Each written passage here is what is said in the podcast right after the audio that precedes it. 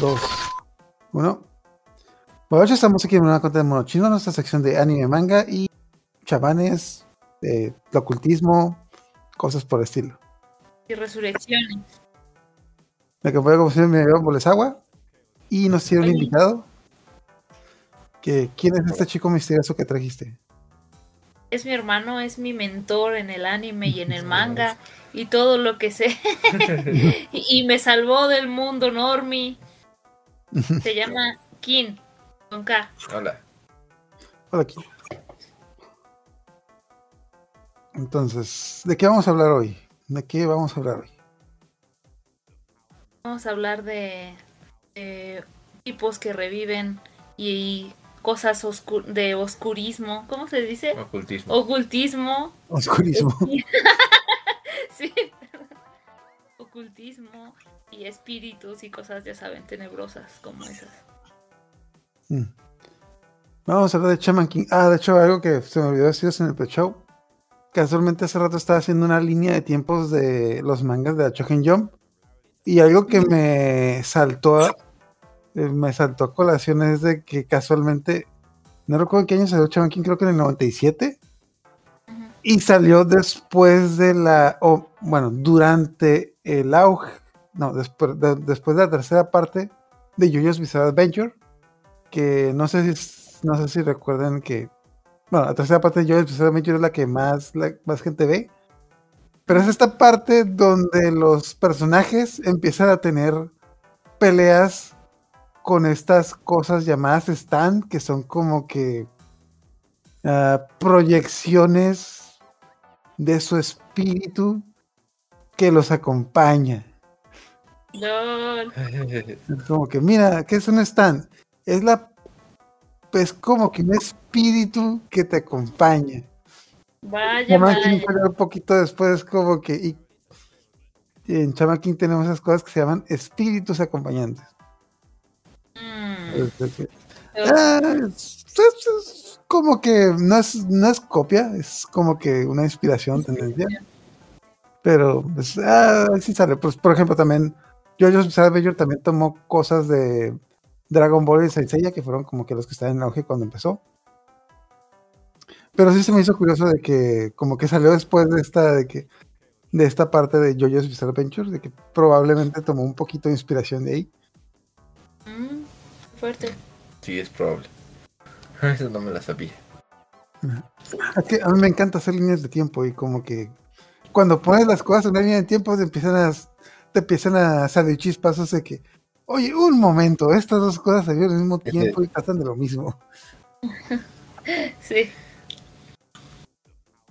Ok, entonces, ¿quién nos da una breve reseña de qué trata Shaman King? O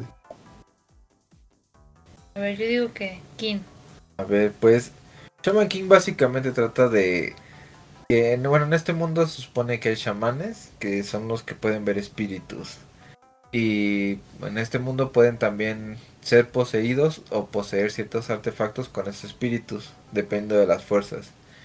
También en este mundo se supone que la representación de Dios es como el espíritu del rey de los espíritus. Entonces, aquel chamán que pueda fusionarse con ese rey de los espíritus va a ser como, básicamente va a como fusionarse con Dios y puede hacer realidad casi cualquier cosa que quiera. Entonces, toda la serie gira en torno a cómo los protagonistas van a tratar de convertirse en el rey chamán.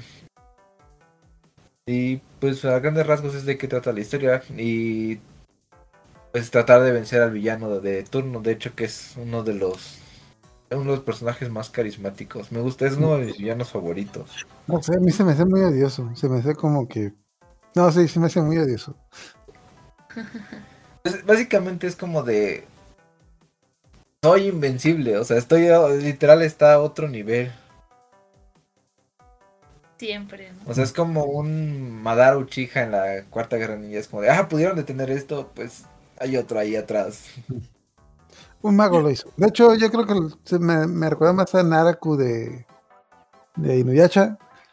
Porque sale durante toda la serie, desde el principio sale durante toda la serie. es que, Ah, ya lo matamos. Ah, ese no era yo, ese era un clon.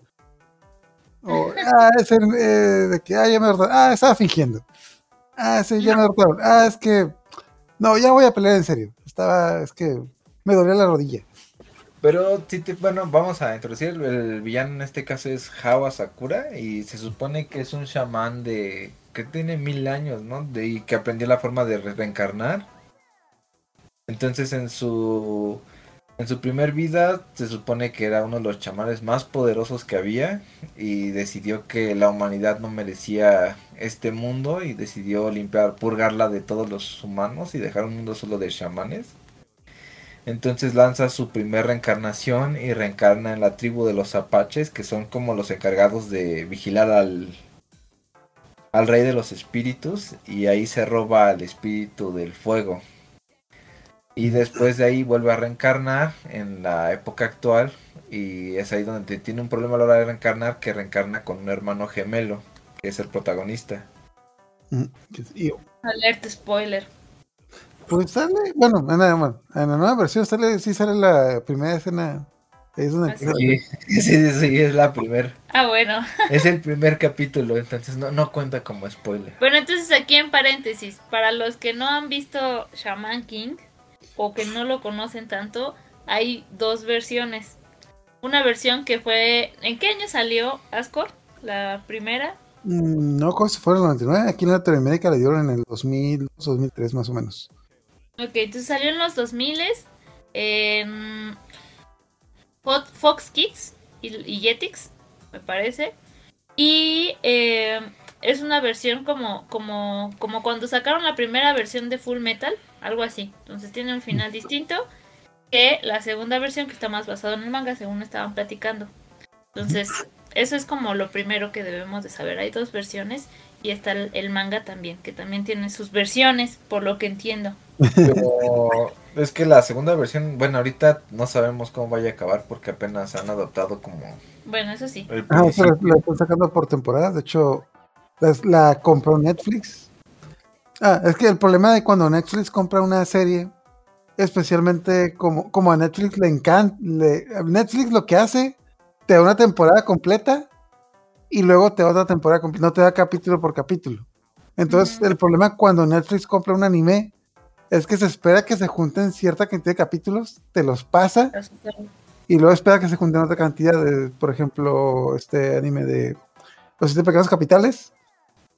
A mucha gente les espera que esté de esa manera, porque en Japón sí los pasan semana a semana. Y aquí, como que te pasa una temporada cada seis meses o cada año, y es como que. Ajá. Sí, molesto. O sea, Y pero luego- solo Netflix solo compró el hecho de sacarla, no de estarla produciendo.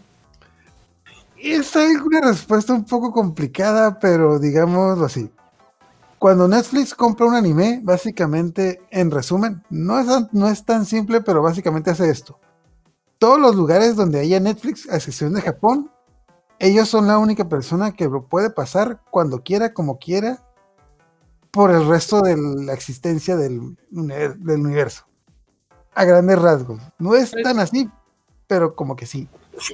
Ah, y aparte, y aparte también en sus contratos tiene ese detalle de que se, se pone como creador cuando realmente no es un creador, es como que un patrocinador. Porque O- o- Sí. es como que el, el típico compa que tienes un compa deportista, metió un gol. Yo le dije que me diera el gol. Yo, yo, ven, yo le dije que lo hiciera. Sí. ya, justo esa era mi duda, porque, porque cuando salen como creador, serie original de Netflix, dije, pues entonces pueden modificarla, ¿no? La, la de Shaman King, por eso pensé. No, ojalá que no.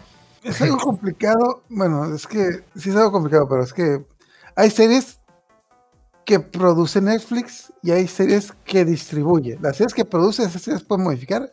El mejor ejemplo es la de la última versión de Caballero Zodiaco que tiene una muy buena animación, pero.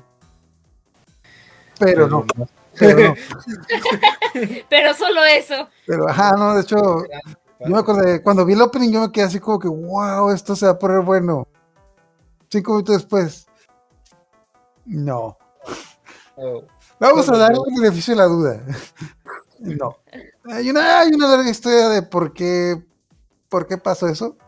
que pues, podemos hablar de otro capítulo sencilla porque básicamente es culpa de Estados Unidos. Gracias, gracias a nuestro vecino del norte es que se arruinó Sencilla otra vez. Lo hicieron de nuevo. De hecho, para los que lo sepan, yo tengo una sección donde hablo de anime en Estados Unidos y de cómo arruinan las cosas. vale. Pero pues volviendo a Chaman King, bueno, ya tenemos como que la historia a grandes rasgos. Pero bueno, al menos enfocándonos un poquito en la primera versión del anime, lo creo que lo que llamó más la atención era digamos de que la amplia variedad de personajes y lo colorido que eran esos personajes. Empezando porque el primer personaje que vemos es el Goku niño. Que aquí, era como Manta, que aquí en Latinoamérica le pusieron la voz de Goku. Y yo, no, yo cada vez que vi esa cosa es como que, güey, ¿por qué está Goku ahí? y, De hecho, creo que más o menos ese año es cuando dieron Dragon Ball GT y pues de Goku tuvo que ser niño, bueno, tenemos niño, es como que, güey, ya no podía dejar de ver a Goku en, yo veía Manta y veía a Goku, es como que, no, no, no, en cualquier momento se va a transformar en Super Saiyan y le va a partir la novia a todo. Sí, oye. Sí. Y bueno, también como yo, yo vi la serie un poquito interrumpida, a mí no me entraba que Ryu, el tipo del copete, que era un villano al principio, pero como que ya logró. Se redimió. Mm. Sí, de hecho ahí he de confesar yo que, no vi toda la serie. De hecho, em, pues hay un conflicto porque justo vivíamos en, en, en, un, en un pueblo en donde no llegaban todos los canales y tampoco teníamos cable. Entonces mi hermano lo vio tiempo después pero yo vi uno que otro capítulo. Ahí sí no la vi completa. Entonces, ese es mi pecado que he de confesar el día de hoy. Pero sí, sí tiene personajes así súper, súper variados. De lo poco que vi, eh, los que más me quedan. Bueno, ya después lo relacioné, ¿no? Ya cuando vi más anime con otros personajes, pero sí es como una mezcla. Incluso el prota es como no, es como, no sé, es como, no sé, es distinto, ¿no? O sea, no es como el tipo que, que está como motivado a seguir adelante y, y, ser ruidoso, por ejemplo, Naruto, que ahí está ruidoso y todo el tiempo su objetivo. O sea, está como más calmado, más tranquilo, más, no sé, me cae bien. Yo, yo lo escribía como que un Goku flojo. Y mediocre. No, pero, o sea, básicamente te cuenta que su objetivo de vida es vivir tranquilo. Entonces es como un Goku al que no le gustan las peleas. A lo que le gusta es echarse ahí todo el día en el pasto. Flojear. Y de hecho hasta tiene su propio Vegeta, que es este Lentao, que actúa justamente como el, el amargado de turno que quiere ser más poderoso que todos para sus objetivos. De hecho, yo tenía un problema con. Ok, yo más o menos como que a Río sí entendí que pasara como que de villano a protagonista, pero a mí no me cuadró mucho cómo Lentao pasó de villano a protagonista. El tipo era un culero, el hecho de derechos. El tipo, mataba, el tipo mataba gente y de repente es como que ya sé bueno. Y no como que en un capítulo, oye, después de mucho tiempo como que te ah, sí, es que hay un problema con esas personas porque Lentao mató a su familia. Ah, sí, era un rebelde, pero ya se le pasó. Ahora es bueno. Era una etapa. Pues es que se supone que en el. Se supone que la idea es. Hay un arco donde se supone que te cuentan que. El problema con Len es que todo el mundo, todo el tiempo le estuvieron enseñando. Se supone que Len viene de una familia de China. Entonces ellos eran chamanes muy poderosos durante el imperio chino. Pero cuando el imperio cayó, perdieron todo su poder. Entonces la idea de su familia es tratar de recuperar ese poder. Entonces en esa idea tratan de usar a las personas como herramientas. Entonces dicen, ah, tú eres un guerrero útil. Bueno, pues te matamos y usamos tu cuerpo para hacer como una especie de zombie. O, o te quitamos el espíritu, te matamos para quitar tu espíritu, para tener espíritus fuertes. Entonces su idea es como de todos los espíritus son herramientas y todo eso. Entonces también le meten una idea como medio de los chamanes son los superiores y los únicos que merecen guiar a la gente. Entonces hay un arco en el, en el manga y en el anime como que te lo resumen en dos, tres capítulos. en donde va China a enfrentar a su padre. Y es ahí donde se supone que se redime. Más o menos entre comillas. Y de repente como dice, ok, ya. Sigo odiando a mi padre. Sigo queriendo ser. Porque la idea de él es, quiero ser el rey chamán para matar a mi papá. Ah, sí. Una etapa. Pura, Una etapa. pura diversión familiar. De hecho, hablando de toda esta cosa, me dio cura que este anime llegó como nuevamente a Latinoamérica, llegó como que en el 2002, cuando estaba como que este pánico satánico con los animes, y me sorprende que nunca las llama, los padres de familia les la atención cancelar este anime, o sea, De chamanes. satanizaban a Dragon Ball por la violencia, satanizaban a Ramen por los estereotipos de género, pero no, pero nunca voltearon a ver este anime que llama, que trataba de matar a Dios. Porque, porque, porque no. Supongo que pasó debajo del radar. Es que era televisión por cable y creo que creo que los, los padres quejones no tienen cable. Probablemente. Sí. Qué cosa. Mm, Ok. De hecho, bueno, otro personaje que me gustó mucho y a mí me llamaba, de hecho, creo que fue el primer capítulo que vi cuando lo dieron en televisión, el, el personaje Jorojoro, que era como que, no sabría, es, es como que ese amigo buena onda que, ajá, el típico compa buena onda y no sé, no sé decirlo como que cool y literalmente cool. Sí, de hecho es como que los personajes como que funcionan.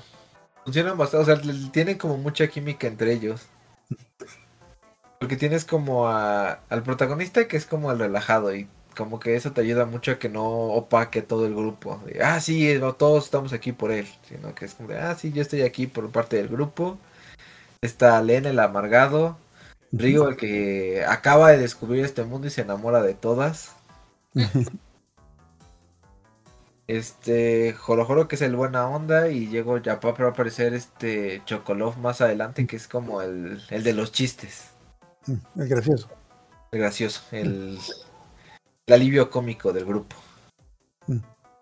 Ya más adelante te van a meter al, a Fausto que es el, el tétrico del grupo.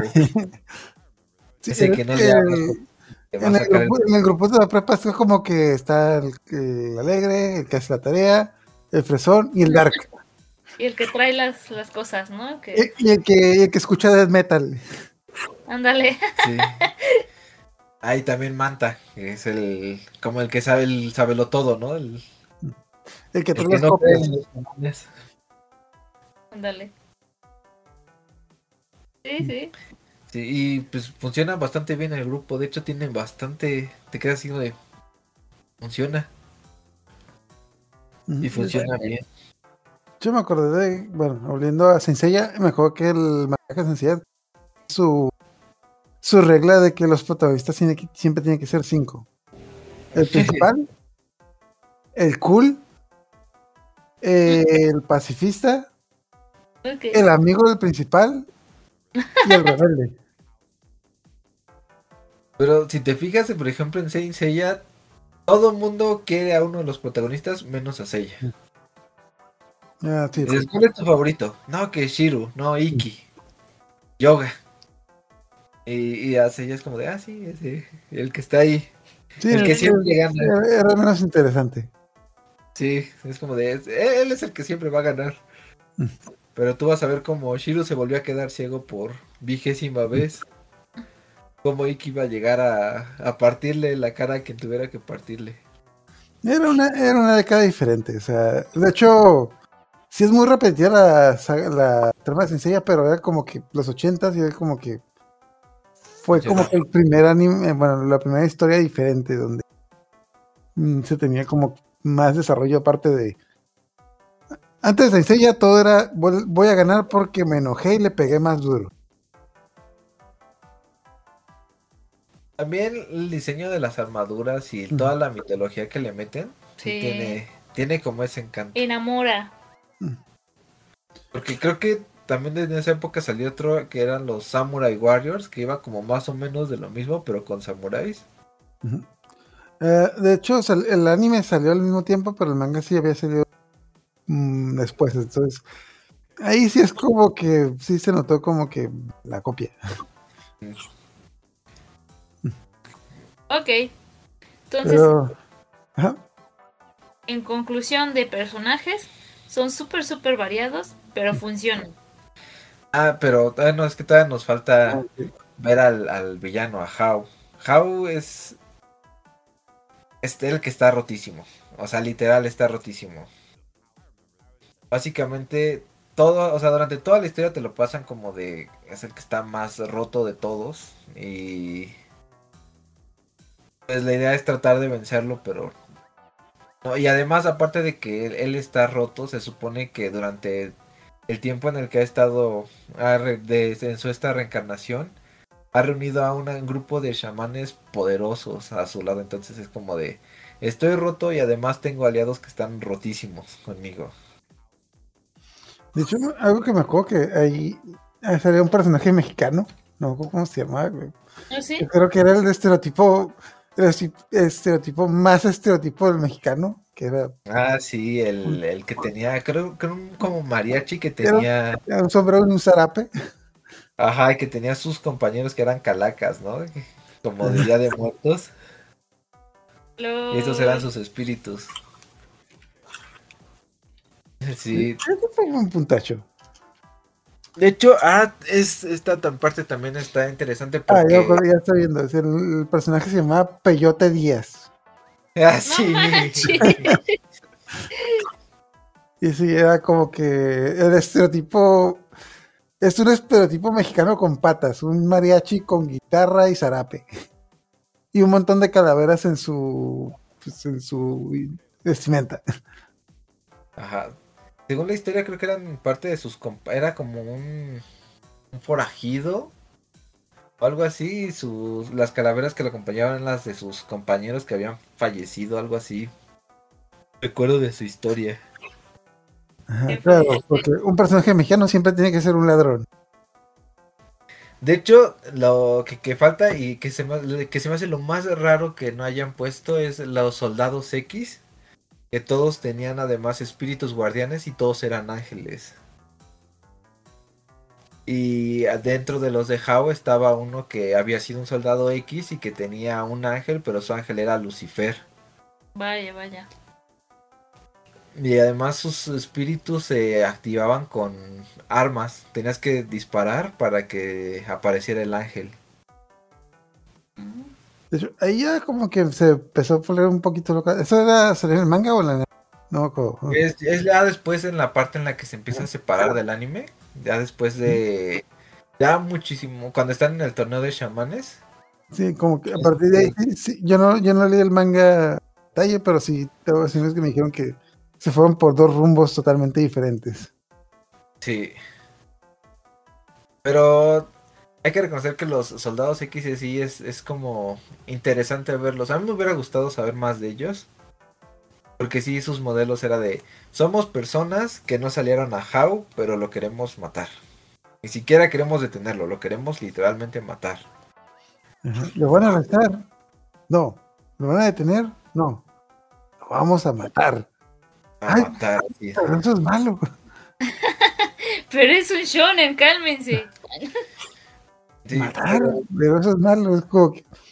Tipos, ustedes tienen espíritus de muertos acá. Lentao mató un chingo de gente. Ay, pero ya cambió. pero ya cambió. Era, era su etapa de rebelde. No, pero se supone, además se supone que How tiene la habilidad de que aparte de que te mata, se puede comer tu espíritu para hacerse más fuerte. Entonces como que te mata doble. Te remata. Entonces te mata y además se come tu espíritu. Entonces es como de, oh por Dios. Mm.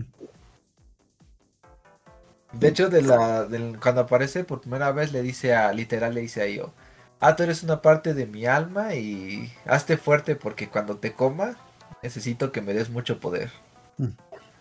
Ponte chido porque te voy a comer. Sí. Algo así. No, de hecho, ahí también es algo que debo mencionar. Bueno, mm, creo que ahí como que hace mucho ruido eso de que. eh, bueno, en la traducción lat- eh, Latinoamérica le dicen almas, espíritus, etc. Y como que la religi- las religiones de acá ven, como que el espíritu como algo esencial, algo espiritual, bueno, es algo muy religioso. Pero el detalle es de que en la cultura japonesa, que tienen, ah, ¿cómo se llama? Ah, ellos, la- bueno, la religión de los japoneses, ellos piensan en los espíritus, pero los espíritus es como que la energía de la gente, o sea, cuando tú te mueres y te conviertes en un espíritu, realmente no eres tú, es como que tú te conviertes como que en otra cosa que alimenta como que al, al mundo. Entonces, en la cultura japonesa no es, las, las almas y los espíritus no es lo mismo que aquí. Por eso como que a ver, hay gente como que le hace mucho ruido eso de que, bueno, por ejemplo, la cultura de las religiones cristianas católicas está esa idea de que cuando te mueres, tu alma, tu, tu, alma se vuelve eterna, etc. Pero en, en la cultura japonesa los espíritus ni, ni eres tú, ni es eterno, sino es como que algo como que mm, es algo complicado, pero es una cultura diferente y los espíritus más que nada como que sirven para alimentar a la naturaleza, cosas así. Entonces ahí como que creo que por la traducción a alguna gente le hizo ruido el que las almas y los espíritus. Y, ah, ba- claro, antes de que otra, pasemos a otro punto. Lo importante también es el personaje que se nos ha olvidado mencionar, es a Ana, que es la prometida del protagonista.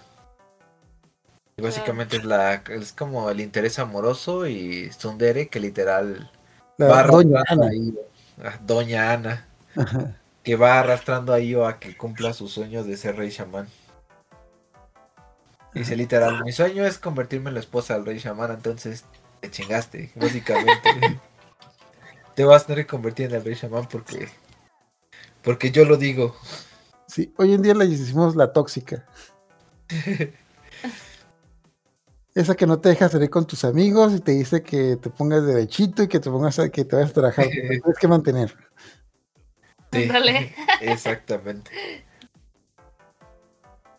También es un personaje muy bueno, ¿no?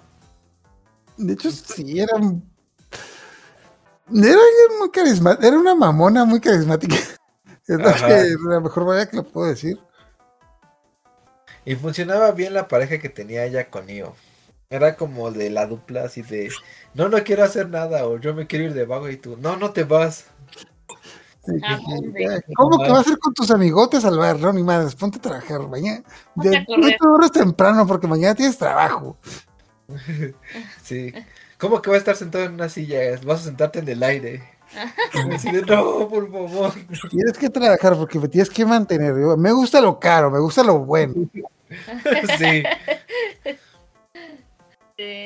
Recuerdo que cuando la vi, porque eso sí recuerdo que la vi en las primeras veces que salió, dije, no, como ya había visto algunos otros animes, no fue como de los primeros, dije, no, es el típico personaje plano en donde pues nada más es como mandoncín y ya. Pero no, creo que sí está bien elaborado también ese personaje.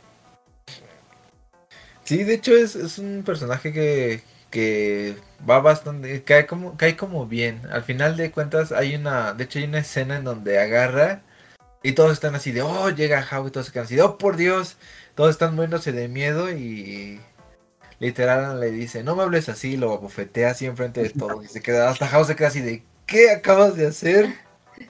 De hecho, creo que cumple ese estereotipo de lo que dicen las chaparritas.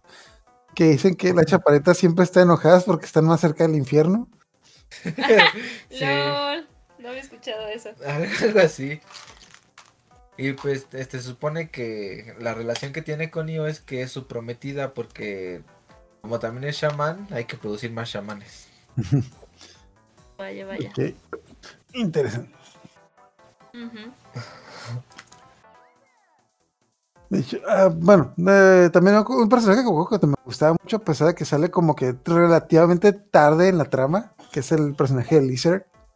Ya, que de hecho, bueno, también ese es otro detalle que sí hemos mencionado que hay muchos personajes de todas partes del mundo, que también eso, también es algo que me gustó de que, aunque muchos de ellos son estereotipos con patas, ya mencionamos el de Peyote Díaz, que era como que un estereotipo mexicano con patas.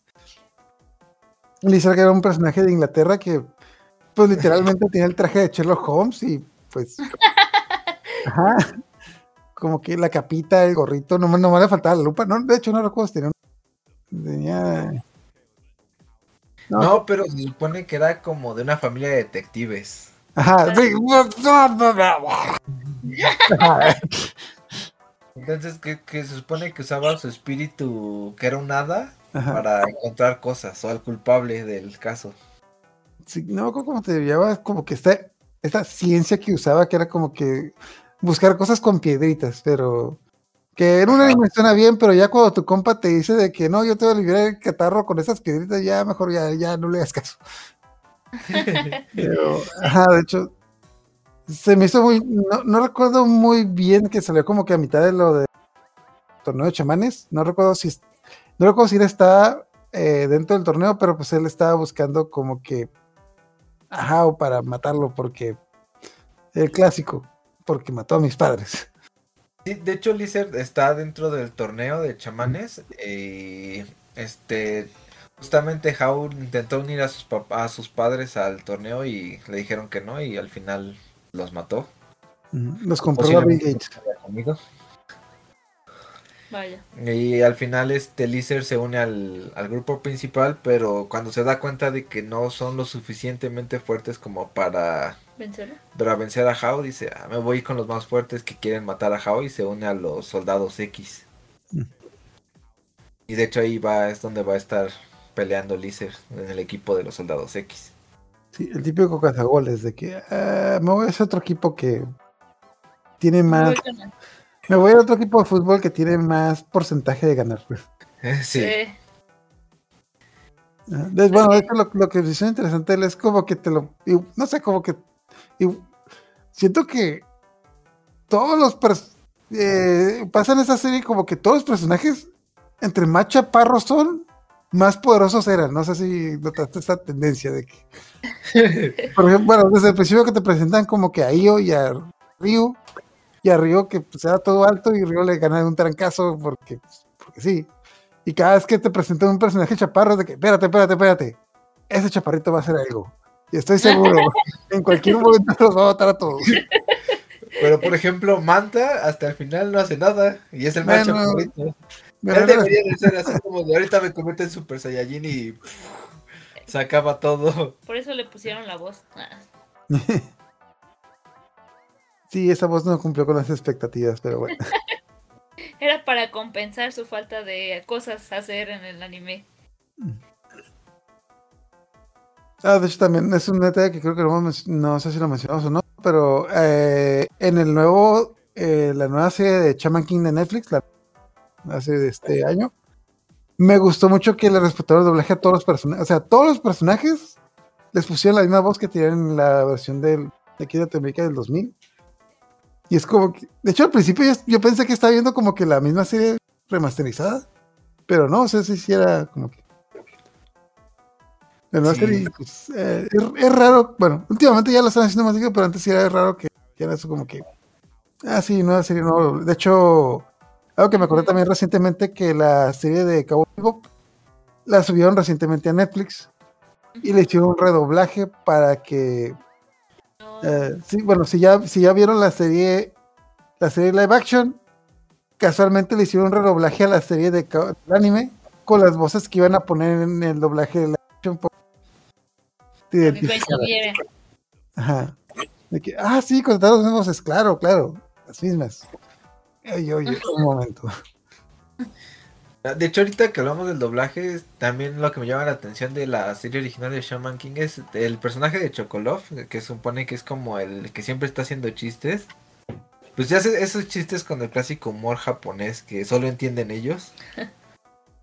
Pero se me hace muy muy entretenido que hayan los de doblaje hayan logrado empezar a hacer algunos chistes para tratar de de empalmarlos con los movimientos y quedan algunas cosas que dices tú, no, sí, eso sí es divertido y sí lo entiendo.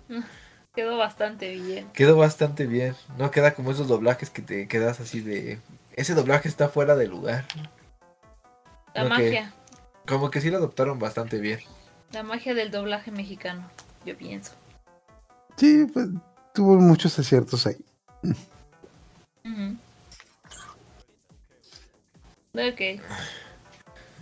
De hecho, ahorita, bueno, lo que nos ha falta hablar, hemos hablado mucho de lo que fue el, el torneo de chamanes, pero no se ha explicado bien, creo. Tienes dolores chamanes porque, mira, es que cuando tienes un anime shonen de entre los noventas y los 2000 siempre hay una parte del anime en la que todos los personajes tienen que dejar de hacer lo que están haciendo y se tienen que meter en un torneo. Y toda la trama se va a pausar hasta que se termine el torneo. Sí. Porque, porque animé, por eso, porque animé. Sí. Sí. Ok, pero, bueno, ya grandes rasgos, como que si quieres, cuéntanos un poco qué es lo que era el torneo de chamanes. Pues es, es que en ese torneo, bueno, se supone que es un torneo que se hace cada 500 años para escoger al que va a ser el rey chamán y se va a unir con el dios chamán. Entonces en este torneo entran en la en lo que se conoce como la primera etapa, en donde tienen que pasar una prueba. La prueba se supone que es este dejar de aprender a hacer algo que se llama posesión de objetos, que es unir un espíritu con un objeto inerte.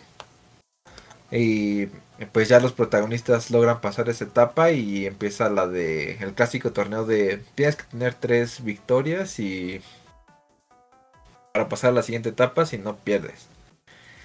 Entonces el protagonista en su primer encuentro le toca justamente contra contra Joro Joro. Ujú. Contra el Y- compa. contra el compa y de hecho le gana. Es cuando se hacen amigos y después le toca contra Fausto, que es como una persona súper tétrica que puede revivir a los muertos.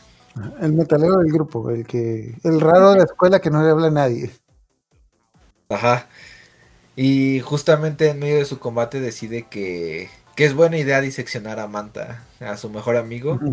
Ahí enfrente de él y literal le agarra y le empieza a abrir, lo cual hace que Io se desconcentre y pierda ese combate. En su tercer comba- en el último combate va contra Len. Y se supone que en ese momento llevan los dos nada más una victoria y necesitan ganar sí o sí. Y por, por guionazo quedan empates y los dos pasan. Por guionazo. Me gusta eso. De hecho, no, es por el, no es por el, en el guionazo, es, aplica a los cómics. En el manga es por el poder de la amistad. No, Es literal es. Es no sé porque agarran y se quedan los jueces de, ok, los dos acaban de perder. Y llega, llega un mensaje del gran, del rey, del rey de los espíritus que dice, el rey de los espíritus dice que los dos pasan. Y los jueces se quedan así de, ah, ¿Por qué? Porque animé. porque animé. Eso. Ok. Y ya pasan a la segunda etapa, que es en Estados Unidos, que es donde van a conocer a Lizer y a Chocolov, que van a ser los, y los últimos en unirse al grupo. Y ahí van a, tienen que encontrar la aldea de los chamanes, la aldea de los apaches, que son los que, los que son los árbitros de este torneo. Y ya van a empezar a pelear en peleas de equipos. Y ya se arma el equipo de Io, porque aparece Ana y decide que el mejor, el más fuerte que tienen es a a este Fausto, que es el que casi mata a Manta como tres meses atrás, pero dicen, ah, sí, él es fuerte y entonces va a ser equipo con Io. Olviden sus diferencias. Y va a ser el equipo de Io es Io, Ryu y Fausto. Y el otro equipo es el equipo de Len, de Len, Jorojoro y Chocolov. Y ya van a empezar con sus, clásicas peleitas en lo que llegan a enfrentarse a Hao. De hecho, ah, ahí te voy a preguntar, si te acuerdas, en el manga había... eh, ¿La trama se dio así? O porque como que en el anime veía esos enfrentamientos, pero como que me daba la impresión de que estaban perdiendo el tiempo, porque como que me da la impresión de que era relleno, porque... Ajá, no, como que había capítulos que no pasaba nada. Sí, de hecho, justamente es en la parte en donde. Justamente en esta parte es cuando se separa completamente. El, anime va por su lado y el manga va por su lado. De hecho, el, bueno, en el caso del manga va a empezar a tener como un, a decaer el, la escritura, como que el manga que ya no se siente tan a gusto.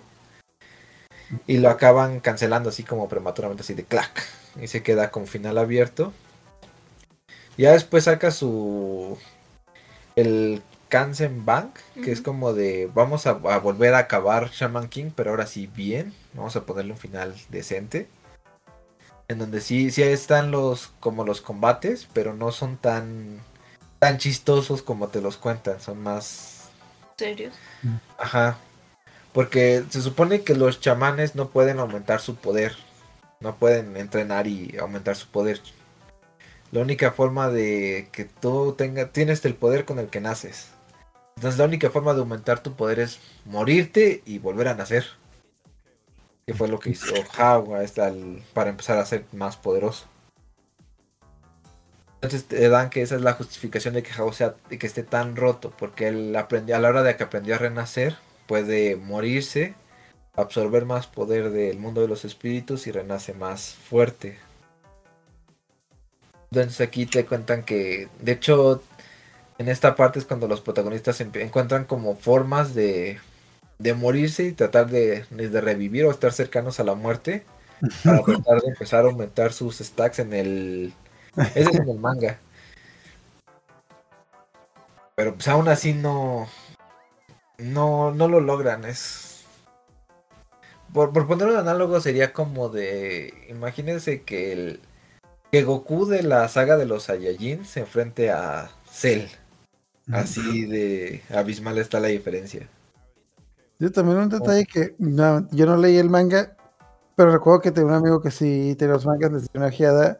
Y algo que también me acordé mucho es de que en cuanto más va avanzando el, el manga, los espíritus parecen cada vez más robots que espíritus. O sea, es, algo, es un detalle que se hizo que tengo entendido que a Hiroyuki que le gustaban mucho los animes de robots y es como que no sé, como que pues en un principio los espíritus sí parecen como que espíritus, como pues gente muerta y con el tiempo como que cada vez van pareciendo más robots y es como que ya no sabes si decirle como que llama tu espíritu o súbete al robot. Pues de hecho justamente en el anime pasa eso, ¿no? Al final ya se vuelve una pelea de mechas totalmente con un samurai como de 10 metros contra Hao en su espíritu del fuego como de 10 metros igual. Entonces como que sí, como que sí va por ahí. Como que cambió la temática. De hecho sí, bueno, recuerdo que eh, una entrevista que Hiroyuki Takei como que le pasó como que ya estaba como que cansada, quería terminar la serie y quería hacer otra cosa, entonces realmente no cancelaron Shaman King, sino como que le dieron como que un ultimátum de que, ah, sí, tienes como que tanto tiempo para terminarlo. Eh, también, por ejemplo, lo mismo pasó con Bleach, que al mangaka le cancelaron como que el manga, pero le dieron cierto tiempo para terminarlo. Pero a diferencia de otros mangakas, que dijo, ah, sí, y, se acabó cuando iban a pelear con Hao. Fin. Lo que ahora sí, ¿quién tiene hambre? sí. Pero así como de justamente después de, que fue como de dos, tres años, dijo, bueno, ok, ya. Conseguí como que otra persona me patrocinara, voy a hacer los tomos para que se vea como un final ya decente. Fueron ocho años, fueron ocho años. Bueno, más vale tarde que nunca. para los que son fans de Evangelion saben que ocho años no es nada. Esa serie que se hizo en los noventas y está situado en el, año, en el año 2015. Y cuando les llegó el año 2015 dijeron, ah, ¿sabes qué? Ahora vamos a pasar la trama al 2030 porque ahora está el futuro futuro. Sí. Sí. Como de... Esas de, vamos a acabar las películas para el, ¿qué fue? 2012 creo que iba a salir la última. La, mm. primera la primera vez que las anunciaron, en el 2012 sale la última. ah, sí, sí, suena.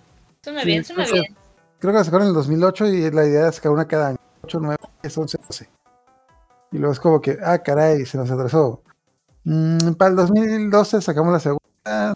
O sea, ¿Qué va a salir la última? O sea, una serie que comenzó en el 95 se queda acabar ahorita hace el año pasado. Sí. sí. Ay, es como de, estoy haciendo Evangelion, pero vi la película de Godzilla que sacaron en Estados Unidos y no me gustó, así es que voy a hacer Godzilla. Ahí se ven. Después de, no, por favor, acábala. Sí. O por ejemplo, los de Hunter x Hunter jamás podrán ver terminada su serie. Mm, No, no está cancelada. Está en hiatus. Está en un eterno hiatus. Está en hiatus. Sale Sí. poco a poquito, Ya le jamás estoy será preguntando a los clubs de que, oye, la, está, está cancelada. No, no está cancelada. Está en hiatus. La vamos a terminar algún día. Cuando no día. tengamos nada que hacer y nos paguen un, y nos paguen un millón de dólares y. Ajá. Y tal vez. Lo pensaré, lo consideraré O, o quizás esté esperando a que acabe One Piece para, para, para terminar. Ok. Yo también lo enteré, bueno, después de Shaman King, recuerdo que Hiroyuki que hizo otro anime, bueno, no recuerdo, nomás sé que lo hizo porque lo busqué. Mm, sinceramente nunca lo había escuchado, era el de uh, Yumbor para Yumbor Baratrónica. Sinceramente nunca lo había escuchado, no le fue muy bien, nomás tuvo pues dos tomos. Pero luego de eso me acuerdo que yo, bueno, yo, yo voy, yo vivo en frontera y todos los años voy a Comic Con. Y un, y un año en Comic Con me topé con un anuncio que decía que iban a sacar último, hecho por Hiro- Hiroyuki Takei, el creador de Shaman King, y por Stan Lee, el creador de Marvel. todo, todo el universo Marvel. Entonces, no le fue muy bien al manga de último, pero era muy bueno. De hecho, la es como si revolvieras Shaman King con Astro Boy. Y ajá. Pero estaba muy bueno. Y de hecho, afortunadamente tuve la fortuna de fue a la conferencia de prensa y me autografiaron el manga de último. De hecho, aquí lo tengo. Aquí tengo el autógrafo de Hiro- Hiroyuki Takei. Eh, Qué fuerte. Ah, ahí está. Que me, afortunadamente la Comic Con dura cuatro días, entonces le dan un boleto para un autógrafo a, to- a todos los que llegaran primero cada día. Y yo llegué primero dos días, así que conseguí autógrafos. Vaya, vaya. El detalle es que el otro, ok, el primer día me llevé mi manga de chamán. De hecho, a mí, a mí me valía madres Stan Lee, la verdad. Yo es como, quiero que me mi manga de Chaman King. Y me llevé mi manga de Chaman King, pero no fue muy inteligente porque, ok, nomás para... Era como que las primeras que me autografían algo, no te tienen que autografiar un manga en la portada, porque la maldita portada es...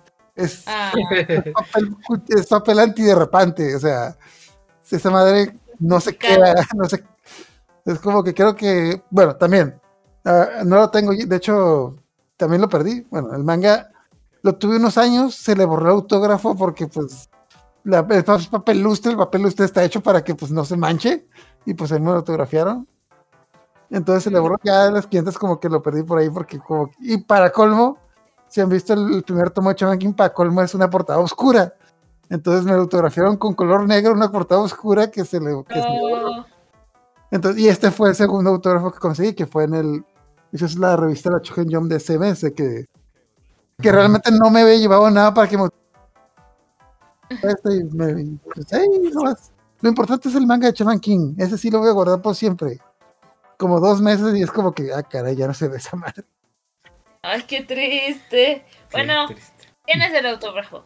Ajá. Ya es. Y la otra cosa es que también me tomé autografó a Stanley en este dibujo de uno de los personajes de último, que es un viejito de lentes canoso que se parece sospechosamente a un viejito que conocemos. Un cameo, desde ahí haciendo cameos el Ah, y que tiene una, una- un tatuaje de una araña en el pecho. Claro, tiene un tatuaje de una araña en el pecho. Es un viejito canoso de lentes. Es como que. Sutil. Vaya, vaya. Ah, que punto de decía, yo tengo una sección donde paro a cómic con manga. Algo muy interesante del cómic, bueno, del manga de último. De hecho, mucha gente cuando lo anunciaron se esperaba como que fuera como que esta combinación de cómic y manga. Pero no, realmente es un manga, es un manga, es un manga hecho y derecho. Realmente Stan Lee tenía la idea de hacer un manga Y hizo un manga, ¿no? Hizo un manga tipo cómic, es un manga con trama muy japonesa, los personajes son japoneses. Tienen un diseño muy parecido a los personajes de Chaman King. Y para empezar, los, los personajes son.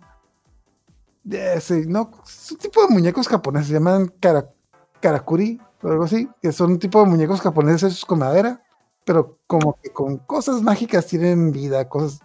Son robots hechos de madera, pero místicos, cosas así. Está interesante, no le fue muy bien en ventas y tuvo nomás como 12 tomos, que pues, son muchos, pero no, no son tantos. Pero sí está, está interesante. Eh, y lo más interesante de este manga es de que ah, al final de cada tomo viene una entrevista con, tan, con Stan Lee y Hiroyuki Takei comparando las diferencias entre manga y cómic. Mm, está, muy interesante si lo, si lo pueden leer por ahí. Ah, bastante bien. Sí, está interesante. Y yo no sabía que había escrito una colaboración con Stanley. Sí, no, no, no le, no le fue, no le fue muy, no, es muy famoso, de hecho ni, nunca tuvo anime, pero sí está, sí tiene mucho ese espíritu de Chaman King. De hecho, creo que el detalle por lo que le pasó, no sé si vieron el anime de Soul Leader. El detalle es de que por esos años salió el anime de Soul Leader, que tiene una trama sospechosamente parecida a Chaman King. De hecho, mucha gente en ese tiempo vio, veía a Solider como el nuevo Chaman King. Y también se parece en el aspecto de que también tuvo un final decepcionante con que se pasaron por el triunfo lo que pasó en el manga. Sí. Sí, sí, de hecho, sí. Aunque también estaba por ahí todavía, creo que había alcanzado el manga y todavía no estaba terminado, igual yo sí leí el manga, el manga de Solid. Pero básicamente como que el anime adaptó lo que era como que el 20-30% del manga y se fueron por otro lado, totalmente diferente, y el manga sí exploró muchísimas cosas más que, no se vieron en el anime. Pero sí, se notaba mucho la comparación entre... Soul Leader se veía muy parecido en muchos aspectos. Tenían esos personajes que tenían como que sus eran sus armas, que eran personas que se transformaban en armas y los acompañaban como espíritus que los acompañan. Vamos a llamarles espíritus acompañantes para corto. Armas y técnicos, vamos a ponerles, para que no suene tan raro, tan, tan eh, parecido. Que también el, creo que el anime de nomás como que en servicios de streaming, pero creo que nunca nunca tuvo como que una estreno oficial en México. Creo que no. Pero fue de esos que llegó, pasó y se fue y King regresó. Es que sí cuando, por, ejemplo, cuando le puso su final, su final, bueno, a mí yo cuando leí el final del manga sí me quedé así de, oh, por Dios. Perfección. Mm, estuvo tiene sentido al final de cuentas porque por ejemplo en el anime en la última parte básicamente se aplica el, Nakama Power el poder de la amistad todos se unen y le dan su poder al protagonista para que pueda igualar en poderes a Hao y literalmente llega y lo derrota el poder de la amistad, pese a que Hao ya está fusionado con los grandes espíritus y todo, y lo derrota. Así como de poder de la amistad y. Derrotó a Dios. Y guionazo y se acabó. Eh, ¿Por qué ganaste? Porque animé. Por eso. ¿Por Porque animé. Shonen, además. Por favor. Y, vamos, a ganar, vamos, a ganar, por el poder de la amistad. ¿El poder de la qué? Güey, uno de sus amigos se murió en el camino, cabrón. y, por ejemplo, en el manga, en la última parte, este. El, rey de los espíritus decide que, que Hao es digno y decide que él va a ser el gran espíritu. Hao gana, al final de cuentas. Entonces, en el momento en el que ya Hao se une al gran espíritu, ellos deciden, no, no, tenemos que evitarlo acomode lugar, entonces tienen que pasar a una serie de como especie de 12 templos de Saint Seiya, tienen que pasar a todos los a todos los jueces para tratar de evitar que Hao se una con el Gran Espíritu. Entonces ahí están peleando y llegan casi, así como estilo Sensei, ya casi todos medio muertos al, a la batalla final con Hao. Y resultó que Hao se unió al Gran Espíritu, ganó. Entonces el autor le da este girito de decir, ok, ya te uniste al Gran Espíritu porque pues, la verdad es que nadie te podía hacer frente. Pero te da la ventaja de que el Gran Espíritu es como tan puro que te purifica, ¿no? Así como de abrió su punto de vista tan estrecho para que viera como todo el contexto y fue como eh, literal fue evangelizado por Dios. La película la de que How, yo era antes como tú. Pero aquí tiene más sentido porque al final de cuentas es el gran, o sea, es Dios. si alguien te va a evangelizar, que sea Dios en persona. Si eres el más malo de los malos, dicen, ah, sí, te evangelizó yo. Te voy a pegar hasta que te vuelvas bueno. Sí, entonces, por ejemplo, aquí no hay como esa parte de vamos a convencerlo entre todos o vamos a aplicar como el poder de la amistad, es como de no, literal ganó, se fusionó, pero a la hora de que se fusionó, pues también como que se purificó, lo cual tiene sentido, en cierta lógica, porque pues te estás fusionando a Dios. Entonces ahí tendría que tener sentido que, que pues te purifique. Sí, sí, supongo que sí. Y pues en este sentido, este los protagonistas no logran derrotarlo, sino que él se vuelve bueno. Y el manga justamente acaba en que cada uno decide que va a cumplir sus sueños sin usar el poder del gran espíritu, porque el rey shaman es Hao.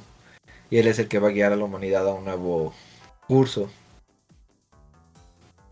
De hecho, en la serie te hacen mención de que algunos de los reyes chamanes han sido Buda o Jesús.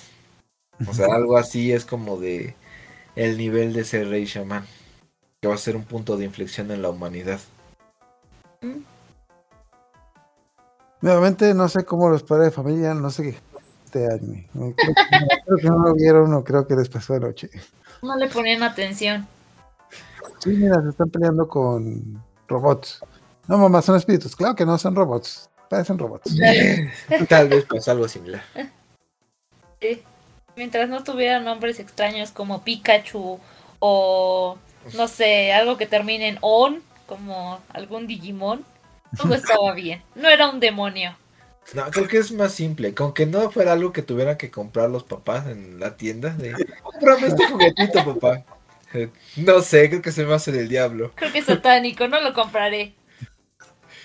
Se está llevando el dinero de mi cartera. Debe ser satánico.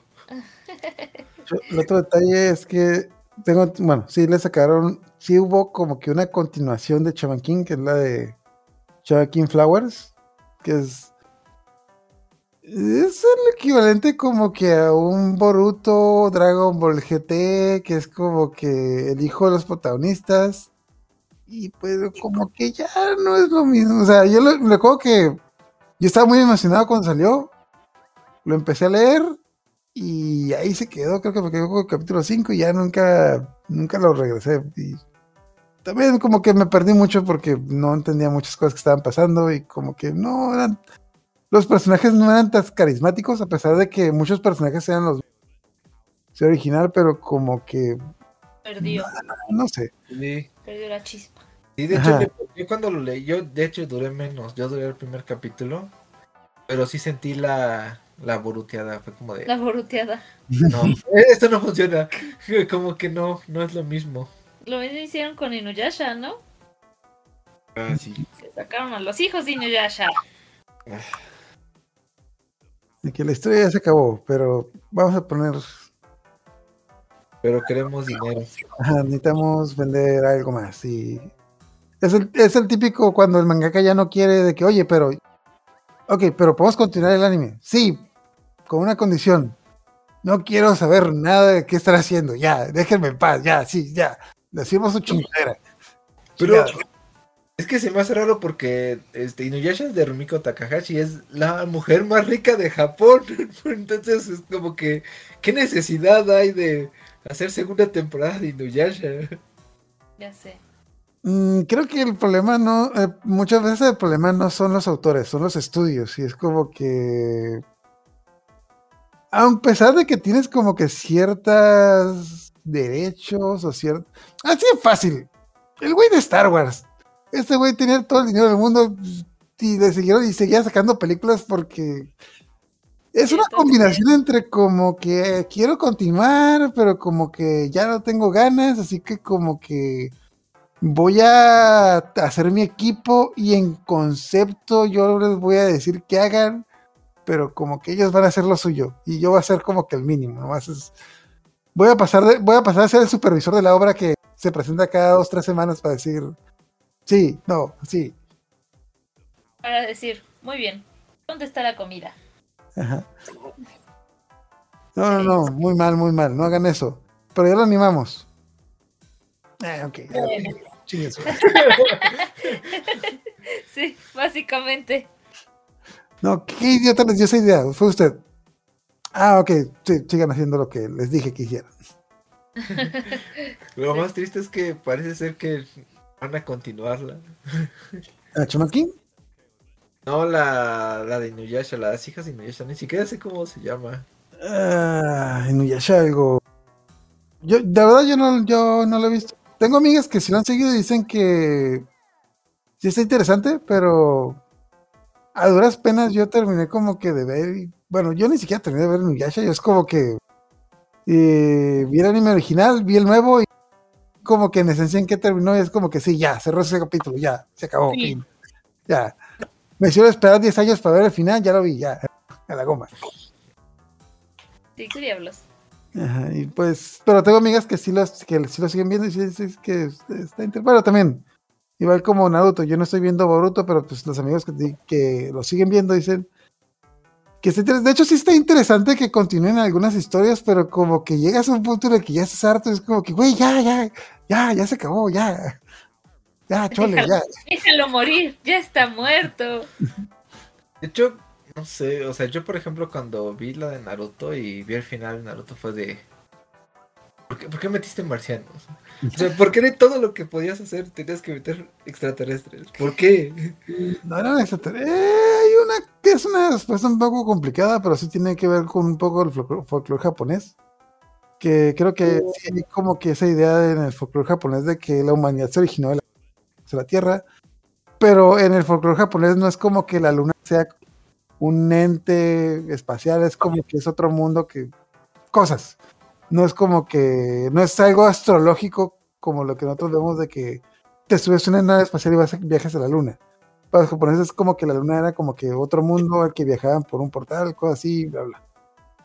Pero sí, hoy en día suena muy raro de que, ah, sí, vamos a la luna a pelear. Porque. Porque. el problema de. Justamente creo que el problema de Boruto es que por ejemplo, cuando Naruto acabó, la última saga, la de la Guerra Ninja, fue como de... La que más tuvo errores, la que más está como de... Ah, como... No sé, al menos personalmente yo sentí como que fue una bajada del autor. Y el problema es que siento que Boruto lo único que está haciendo es seguir esa bajada. Porque yo yo lo que he leído de Boruto es como de... Es como de, oh Dios mío.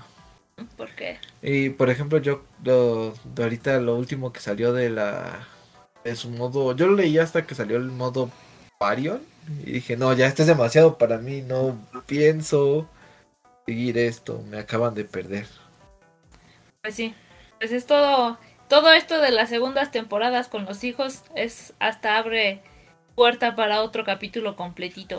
Oh, de hecho, volviendo al principio de lo que decía de que Chaban King se inspiró que en JoJo's y a final de cuentas JoJo's Bizarre Adventures trata de eso, de que tienes un personaje, termina la saga y sigues con los hijos y ahí creo que hasta lo mm. como que nueve series de JoJo's de los hijos de los hijos o del sobrino. Pero no sé, JoJo's lo sabe hacer bien. Bueno, JoJo's tiene la fórmula. Pero es que la, la fórmula de JoJo's es como de cerramos la historia y empezamos otra de cero o con algunas cositas, pero no muchas. Y esto es como de, hacemos una historia larga, larga, larga, larga, la cerramos y queremos empezar otra historia, pero con, por ejemplo, la anterior. Ajá, por ejemplo, lo, lo que pasó con los de Inuyasha. ¿Cómo quitamos a los personajes que están ya tan poderosos para que no le quiten protagonismo a los nuevos? O lo que pasó en Boruto. Tienes a Naruto que literal es, tiene una, es el más poderoso. Tienes a Sasuke que son absurdamente poderosos. ¿Cómo haces que esos personajes no te opaquen a la nueva generación? hay que nerfearlos de alguna forma y es como de y en yo yo siento que lo que hacen es como de ah sí pues algo les pasa los quitamos de aquí y empezamos de cero ah, sí, bueno, es como que un cambio generacional porque no es como en auto de que están los hijos ahí sí pasan bueno, en la primera serie y la segunda pasaron casi 20, 30 años entre la segunda y la tercera también como que 20, 30 años es como que ya no es tanto no es tanto los hijos, casi casi más que nada son los nietos. O sea, está como que el protagonista, que ya no está, el hijo que está como que personaje secundario, y el nieto es como que el que el que continúa la historia, que tiene como que ya tiene como que una generación de separación, y aquí es como que es el papá el que está ahí es como de, pues es que justamente lo que le pasa a Gohan, ¿no? No, Gohan jamás pudo brillar en Dragon Ball porque estaba Goku, entonces Goku es Goku. Hay, hay que hacer un capítulo completo de los hijos de los protas. Sí, que no hay ningún mal, no hay ningún mal mayor que los hijos de los ricos, igual en el anime. Ándale, Son los niños mimados que no aprenden de que mi hijo cuando yo era niño te tuve que pelear contra tres villanos y mataron a Clean tres veces. sí. Sí, básicamente. Pero bueno. Vale. Pues ya nada más como, como, como dato curioso para esta parte de, de, de Shaman King. Una situación, la otra vez que estaba investigando esta parte de, de Samurai X o de Rurouni Kenshin, es que tanto Hiroyuki Takai, Takai, ¿verdad? Tanto él como Eiichiro Oda, que los dos pues, son grandes mangakas, fueron ayudantes de Nobuhiro Watsuki, que es el creador de Rurouni Kenshin. Y lo que estaba, ahorita que los estaba escuchando, tiene mucho sentido porque en, en One Piece pasa algo similar. O sea, son una variedad de personajes que, que diría no funcionarían como equipo, pero funcionan como equipo y que se los van encontrando y de repente te enfrentas, se enfrenta a uno y de repente se les une. Entonces es como, hmm, hmm, como que encuentro algo parecido ahí. Y ahora que lo pienso también pasa un poquito en, en Samurai X. Se enfrenta a Sanosuke Sagara y al final se les une. Entonces no sé. Nada más era el dato curioso. Eso es, como que... las reglas del anime. El primer, el primer villano siempre se vuelve el amigo. Ah, bueno, eso sí, sí, tienes razón. Pero además también tiene que ver mucho con la química de los personajes. Porque si, si te quieren meter como personajes que no tienen química, te quedas como de. Ay. De estamos juntos porque tenemos que estarlo, que no queramos. Estamos juntos por los hijos. Algo así. Sí, que básicamente los hijos son los fans, entonces. O el dinero. Pues ya para terminar, bueno, de hecho yo ya dije una, alguna recomendación algún anime o otra cosa que se parezca a Chaman King. Yo ya mencioné lo de Soul Leader, de que pues que tiene esa esencia de Chaman King, pero de una manera diferente. Que el anime se fue por ciertos lugares, pero pues el manga es muy, es también tiene como, eh, aparte de la trama, tiene como que el diseño de Soul Leader también se me parece muy, se hace muy similar al de Chaman King. Entonces, les recomiendo. ¿Ustedes qué recomendarían para los que les gustó Chaman King? Pues la verdad es que la verdad, la verdad es que antes de que empezara la eh, todo, también estaba pensando en Soul Eater. Porque sí es como muy, muy parecido. Incluso los personajes se inspiraron en esos otros personajes. No recuerdo los, los, los apellidos, los nombres, pero por ejemplo este Death Kid es muy parecido a... ¿Cómo se llama? Alen. Alen, ajá. O el, el este, no me acuerdo tampoco el de Soul Eater, que Black, Black Star. Black Star. ahora que lo pienso. Ajá, sí, sí, sí, completito. Entonces dije, mmm, vaya, vaya. Entonces iba a decir eso, pero la otra sería la que les dije, e, en cierto sentido, un poquito eh, One Piece. Pero por eso, porque tienen un equipo súper, súper, súper diverso y tienen buena química. Y son súper, súper random, de verdad. O sea, son personajes muy distintos entre sí. Pero, pero van bien, van bien en conjunto. Entonces yo creo que sería eso a menos de que piensen otra ahorita. Pero sería esa. ¿Tú? Mm, es. No, estilo Shaman King, nada más. Bueno, sí, o sea, Soul Eater sí es la que más se le parece. Y pues, yo les recomendaría que si les gustó mucho Shaman King o la serie, le den una oportunidad al manga y que se lean el Gansen Bang para ver cómo acaba bien. Porque sí, bueno, a mí fue un final que dije, es un final, me siento satisfecho, no necesito más de, de Shaman King. Luego sacaron Flowers, pero dices como de, es opcional. Es una saga relleno, realmente. Ajá, no es como que te tengas que leerla, pero con que leas el manga original y la además la, la reedición que sacó el mangaka de Lukansen Bang de los últimos hasta el final, con eso es más que suficiente convertir. Y aprovechen porque lo trajo Panini. Ah, Estoy haciendo promoción aquí. Ni me pagan. Sí, de hecho, este que fue el buen fin, como que tuvimos. Estuve tentado a, pero uh, no, ya. Como, pues es que ya, como les dije, yo ya tengo el, el primer tomo de Shaman King semifirmado y como. No, no, no, me va a traer malos recuerdos de que. No. sí, pues sí. Entonces, anyway. el mejor consejo que les doy. De hecho, también tengo el, el, Ah, es que me acordé. Antes de que. El año anterior a que fue el creador de Shaman King, fue el creador de. Te me gustaba mucho. ¿De cuál? De Bleach. Eh, Tai Kubo. Fue ah. el creador de Bleach. Y me acuerdo mucho que me llevé el manga de Bleach y el chico. Y, y el, el mangaka me lo firmó. Y yo estaba esperando que me lo firmara en la portada. Y no, me lo firmó en la primera hoja. Que así como ¿por qué me lo firmó en la hoja? Si no lo puedo presumir. ¿Qué le pasa? Así como, tengo que, así como que, ¿por qué? O sea, lo tengo que abrir para ver la firma.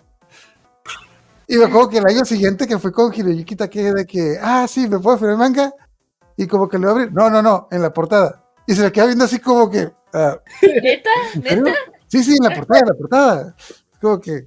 Ah, me salí con la vida. Dos días después, soy un imbécil. Soy un imbécil. Qué triste. Sí, qué triste. Pero bueno. Pero la verdad es que tengo dos. El otro es en, la, en el manga de último, pero pues ahí está. El chiste es que lo tienes. Y luego dije, no, al cabo que luego veo Stan Lee, al cabo otro regresa. Ah, caray. ya me volvió. Híjole. Tal vez algún día. Sí, con una ouija y un, unas, unos peyote ahí. Y un medio. Pero, un chamán. Y un chamán. A ver, señor Takei, vamos a llamar, vamos a llamar al señor. Usted lo conoce y usted sabe. Usted sabe. Sí. Okay. Es bueno. Bueno. Ya con eso terminamos. Nomás unas, un par de saludos a las personas que nos están siguiendo en el canal de YouTube, que es que siempre les digo que no pongan nombres raros, pero voy a intentarlo. A XDLuz1 o XDLuz1 a Gatumade y a Radio Friki que nos están siguiendo y que nos comentaron en, en el canal de TikTok de la semana. Y pues ahorita no tenemos todavía un tema definido para la próxima semana, pero los vamos a sorprender. Entonces, no sé si quieren eh, algún último comentario antes de... Creo que no, realmente este pues denle... hay veces en donde no, no, no le dan tanto peso a los animes viejitos, pero valen la pena. Pero este no es viejito, salió este año. sí, acaba de salir este año. Ah, sí, sí, sí. De hecho, hay que ver cómo acaba la remasterización de Netflix, ¿no? Nada más esperando que la continúen hasta el final. Ok, entonces, con eso terminamos. Entonces, muchas gracias por acompañarnos. Entonces, buenas noches. Váyanse.